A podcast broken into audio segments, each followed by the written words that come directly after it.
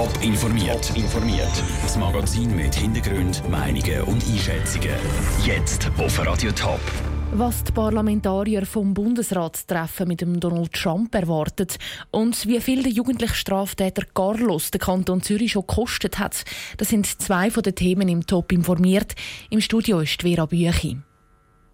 Der Zeitplan von Donald Trump am WIF Davos ist knapp berechnet. Am Nachmittag hat er unter anderem schon ein Treffen mit der britischen Premierministerin Theresa May gehabt. Für die Schweiz ist besonders morgen spannend. Am Vormittag treffen sich gerade drei Bundesräte mit dem mächtigsten Mann der Welt. Parlamentarier sind sich aber alles andere als einig, was das Treffen dann soll bringen Raphael Wallimann. Der Bundespräsident Alain Berset, der Außenminister Ignazio Cassis und der Wirtschaftsminister Johann Schneider-Ammann empfehlen am Vormittag Donald Trump. Es ist das erste Mal seit 18 Jahren, dass ein US-Präsident in der Schweiz ist. Trotz dem historischen Moment erwartet der SP-Nationalrat Cedric Wermuth nichts vom Bundesratstreffen. Themen, die ihm am Herzen liegen, würden ja sowieso nicht angesprochen werden. Sicher schon mal bei der internationalen Situation. Der Umgang von Donald Trump mit dem internationalen Terror ist extrem gefährlich für die Stabilität. Seine Art, rassistische Politik in den USA zu machen und seine Welthandelspolitik ist am Schluss eine, die auf Abschottung beruht. Genau vor sättigen Themen warnt der St. Galler SVP-Nationalrat Roland Rino Büchel. Am besten sollen die Bundesräte gar keine heiklen Themen ansprechen. Wenn die Schweizer Politiker das Gefühl haben, sie müssen moralisieren, dann haben sie vielleicht eine persönliche Befriedigung, aber das nützt überhaupt nicht. Man muss einfach intelligent handeln. Schlussendlich sind Politiker da für Menschen und für die Firmen in unserem Land und da muss sie persönliche Befindlichkeiten einfach zurückstellen. Auch die Zürcher CVP-Nationalrätin Kathi Ricklin findet es nicht sinnvoll, wenn die Bundesräte Donald Trump kritisieren und allenfalls verärgern. Obwohl es auch aus ihrer Sicht Sachen zum Kritisieren gibt. Das Treffen sei für die Schweiz eine grosse Chance. Ich glaube, das Wichtigste ist zeigen, dass es nicht nur Amerika gibt, sondern dass es eben auch noch Switzerland Second gibt. Dann gibt es noch ein paar Anliegen, die wir haben. Keine Abschottung, keine Erhebung von Zöllen, keine Abstrafung vom Finanzplatz der Schweiz. Die Erwartungen an das Treffen mit dem Donald Trump sind also sehr unterschiedlich. In einem Punkt sind sich die Parlamentarier aber einig. Das Treffen hat in erster Linie symbolischen Wert und nicht inhaltlichen. Der Beitrag von Raphael Wallimann. Nach dem Treffen mit der Bundesrat morgen haltet Donald Trump die Abschlussrede am WIF. Die fängt am zwei an und dauert etwa eine Stunde.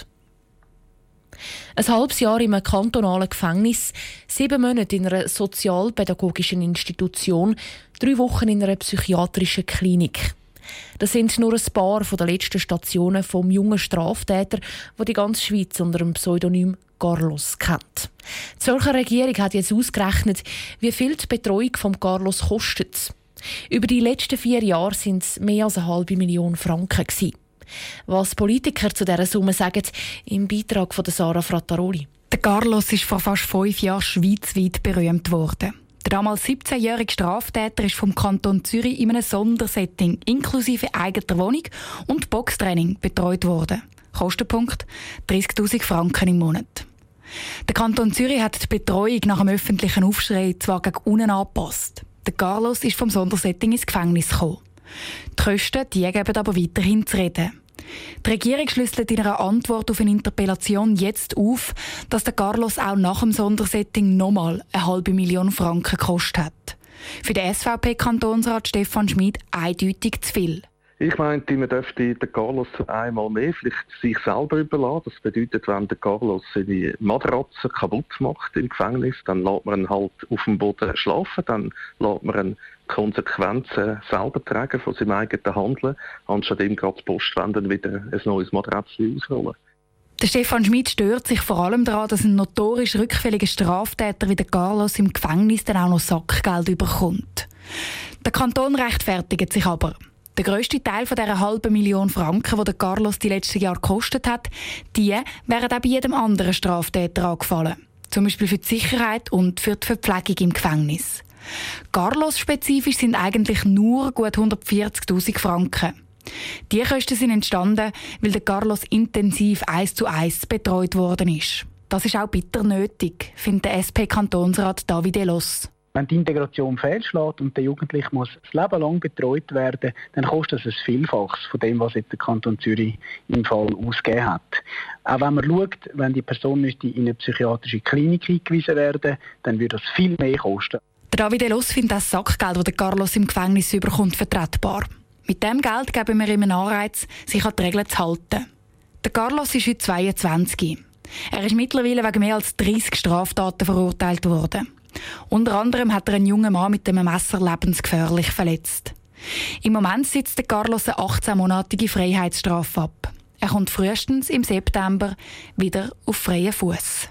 Der Beitrag von Sarah Frattaroli. Wenn die neue Kostenaufstellung für den Carlos dann im Zürcher Kantonsrat debattiert wird, ist noch offen. Top informiert, auch als Podcast. Mehr Informationen gibt es auf toponline.ch.